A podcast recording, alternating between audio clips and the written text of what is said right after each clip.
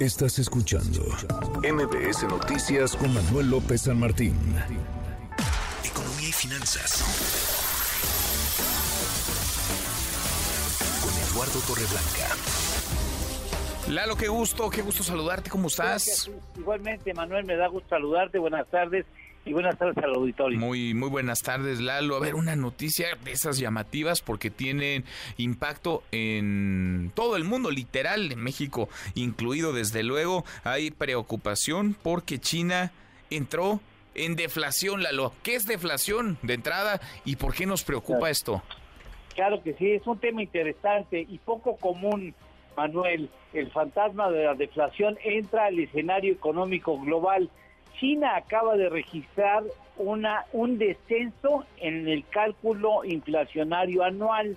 Eh, es decir, en lugar de que los precios suban en, China, bajaron, presentaron signo negativo, menos 0.3% interanual. Eh, esto significa que es la primera contracción de los precios en la inflación en dos años. Y eh, para poder afirmar que el proceso es una tendencia permanente, habría que esperar que se presentaran al menos 11 o 12 signos negativos interanuales. Ahí es donde ya se puede declarar que una economía enfrenta una deflación.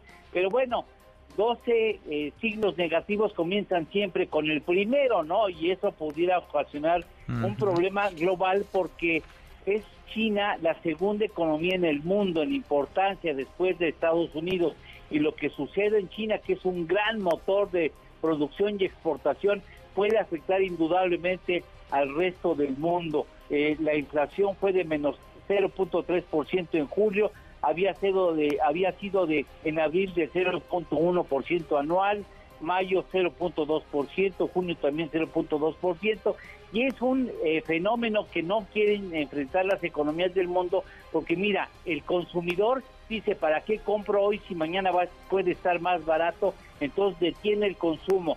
Entonces el, fabricante no vende y no produce porque tiene mucho en inventario. Y entonces después lo que tiene que hacer es bajar los precios para que se venda.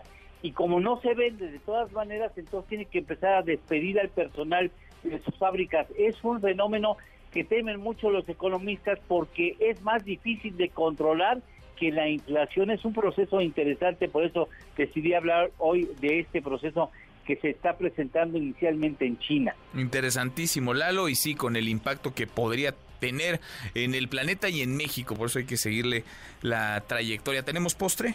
Claro que sí. Hace 850 años se puso la primera piedra de la torre de Pisa que mm, tiene ocho pisos y está inclinado cuatro grados por estar sobre un suelo inestable y con cimientos débiles. Eh, la torre de Pisa emblemática, todo el mundo la conoce. Hace 850 años se puso la primera piedra. ¿Quién iba a imaginar? Que iba a durar tanto y que se iba a mantener como está, inclinada. Abrazo, gracias Lalo. Gracias, igualmente, Manuel. Buenas tardes y buen provecho. Muy buenas tardes, es Eduardo Torreblanca. Manuel López San Martín. NMBS Noticias.